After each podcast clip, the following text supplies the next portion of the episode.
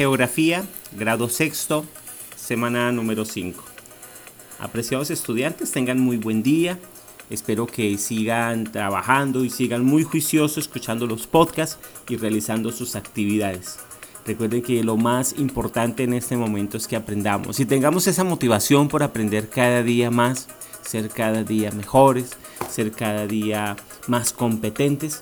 Y esto obviamente solo lo logramos con esfuerzo y estudiando, que a eso es lo que estamos en este momento. Continuamos entonces con los estudios de geografía. Vamos a la página número 7 de nuestro módulo y encontramos un título que es que da como miedo, ¿cierto? Amenazas naturales. Y antes de, empezar a profundizar, pues vamos a mirar qué es una amenaza. Según el diccionario, eh, una amenaza es un peligro inminente que surge de un hecho o un acontecimiento que aún no ha sucedido. Es decir, es un peligro inminente. No ha pasado todavía, pero es una amenaza, ¿cierto? Pero que de concretarse aquello que se dijo que iba a ocurrir, dicha circunstancia o hecho perjudicará a una o varias personas en particular o a todo el planeta. Las amenazas naturales son un fenómeno natural que pueden tener un efecto negativo tanto en humanos como en el ecosistema.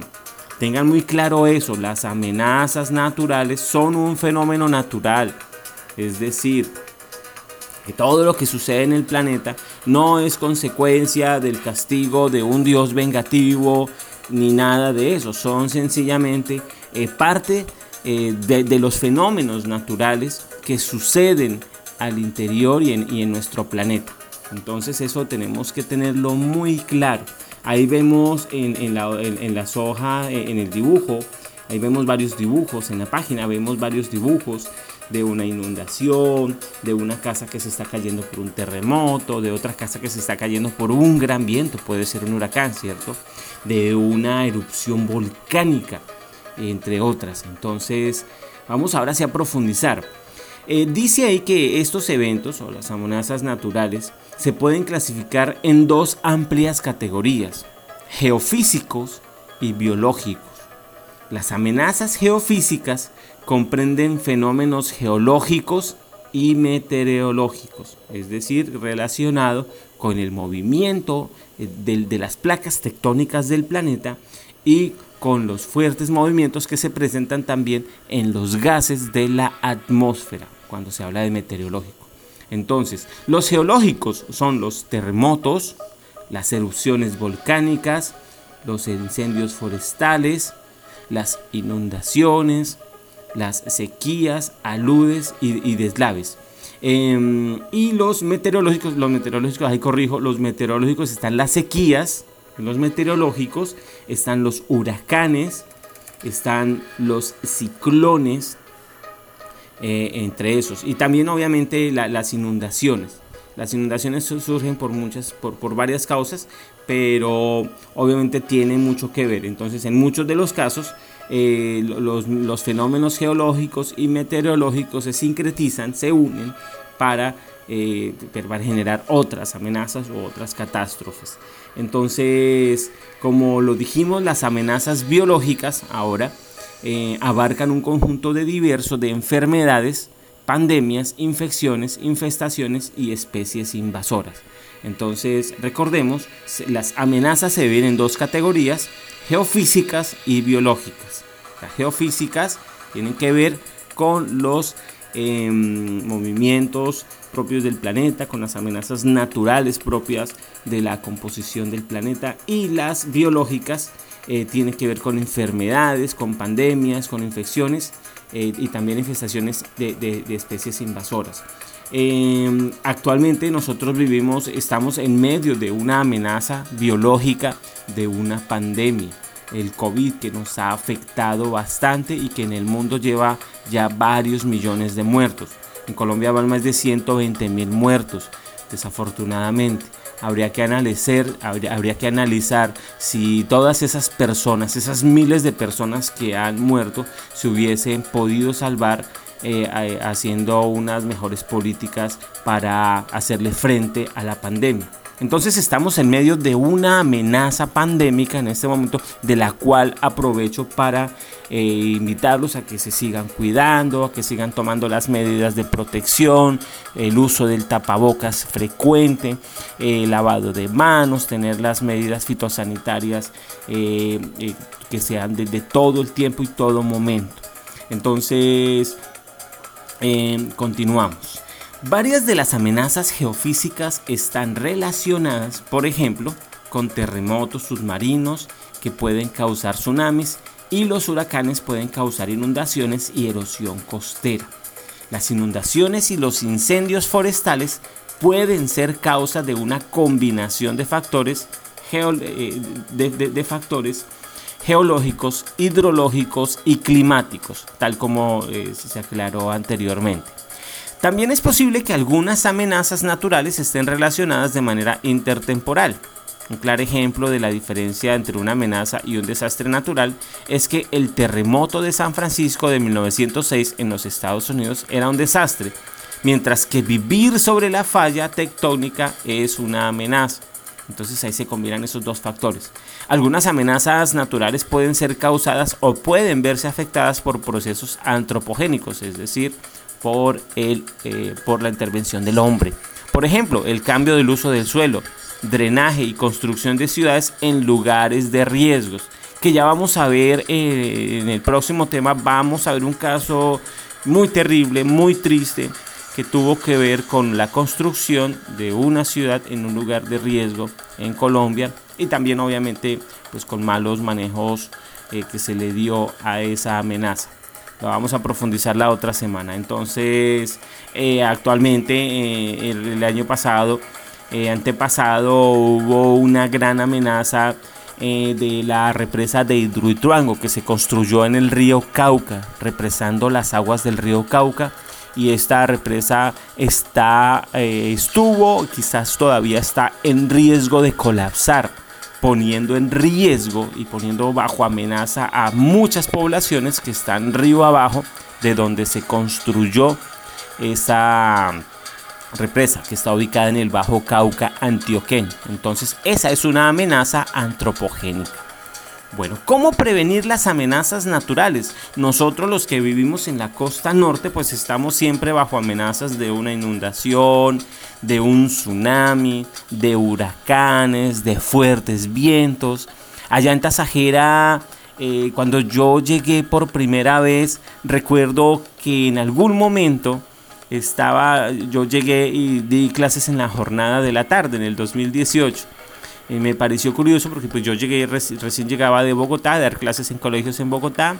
Eh, luego empecé a trabajar en Tasajera y mm, estaba yo en clase, es una anécdota que quiero contarles, estaba yo en clase cuando de pronto eh, estaba yo estudiando en el tablero y de pronto pues prácticamente me quedé sin estudiantes porque todos los estudiantes salieron corriendo pero rapidísimo, prácticamente casi que sin avisar. Cuando yo me di cuenta el salón ya estaba medio vacío y todos los niños empezaron a salir corriendo, que porque venía el burro.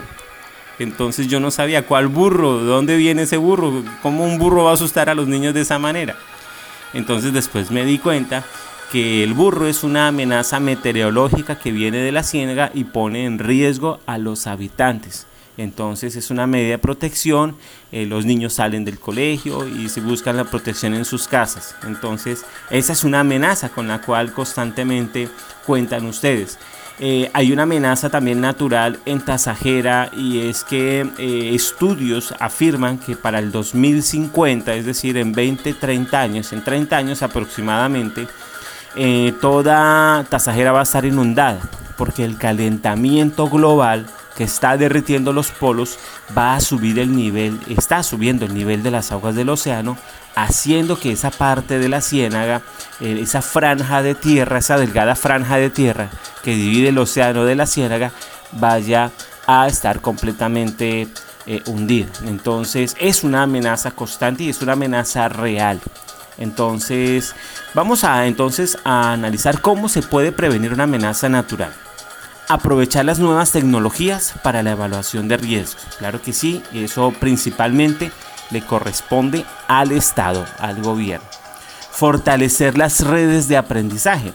En este caso nosotros estamos eh, aprendiendo sobre las amenazas y teniendo en cuenta eh, eh, esas características. Entonces ahí estamos de alguna manera a fortalecer. Pero para que sean redes de aprendizaje se tiene que realizar en constantes reuniones en Tasajera, en las, donde viven ustedes, en, en, sus lugares, en sus barrios, para que estén constantemente informados sobre las diferentes amenazas que pueden tener.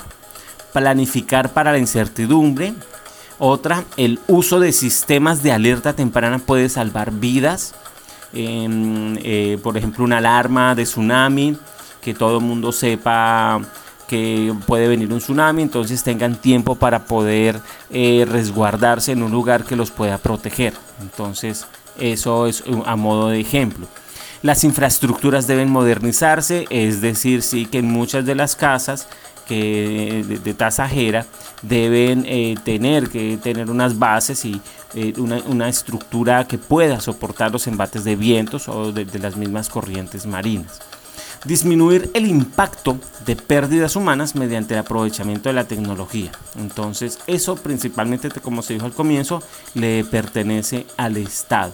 Vemos ahí al lado eh, unas cápsulas, ¿cierto?